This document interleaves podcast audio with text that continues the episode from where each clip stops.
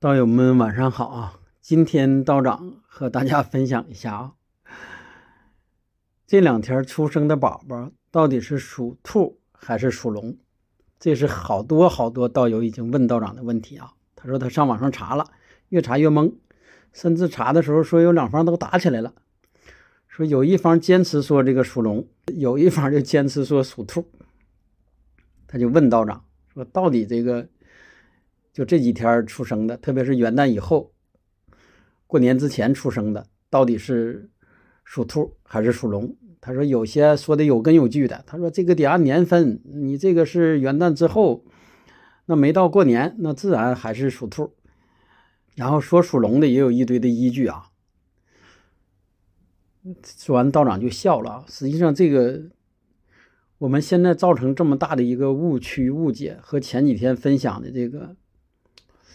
老黄历啊，或者这个用皇帝纪年的，包括西方的说我们这个这个纪年这个道理差不多。我们为什么乱了啊？就是因为源于西方的一种新的，他们是新的纪年方式的对咱们的一个误导或者冲击，给咱们弄的都不知道自己多大了，现在弄的都连属什么都不知道了。所以说道长今天就花几分钟啊，简单说一下。以后听完这个，你要再不知道自己属什么，再不知道你孩子属什么，那这个就让人笑话了啊！道长现在打开这个一个随便打开一个万年历啊，老黄历，然后因为这面看不了视频啊，会截个图，截个图，大家看头两张图片就可以啊。我们看啊，今天是一号，二月一号，我们看二月一号下面这个。还是写的是癸卯年属兔啊。我们看这个二号、三号，在三号时候也还是癸卯年乙丑月丁酉日。那么说你就是三号之前出生的，哎，你还是属兔。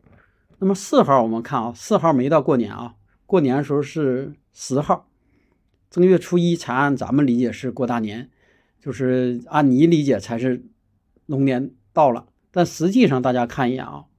在二月四号时候是立春，那么立春的时候就已经变了啊！大家看底下这面，这就是甲辰年了。看吧，这黄历也也会错误啊，这黄历也会错误。这黄历上现在你看吧，这都是电脑，这就是电脑生成，可看不可全看的一个原因啊。这个黄历上如果你查，你也会懵。你看二月四号写的是甲辰年，实际上甲辰就是龙年。然后在底下又写个你属兔，又属兔啊，又属兔，然后直到呢他，哎，到春节时候他才说你是属龙，所以说这个黄历的软件设计时候就已经有错了啊。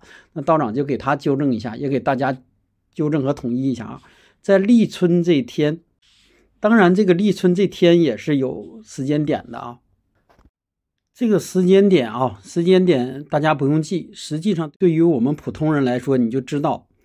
哎，二月四四号之前是属兔，四号之后是属龙就可以了。但是这里就有个问题啊，如果是二月四号那天出生的，那可能就得要抠这个了。这就是具体上的，哎，得查一下你到底几点出生的了。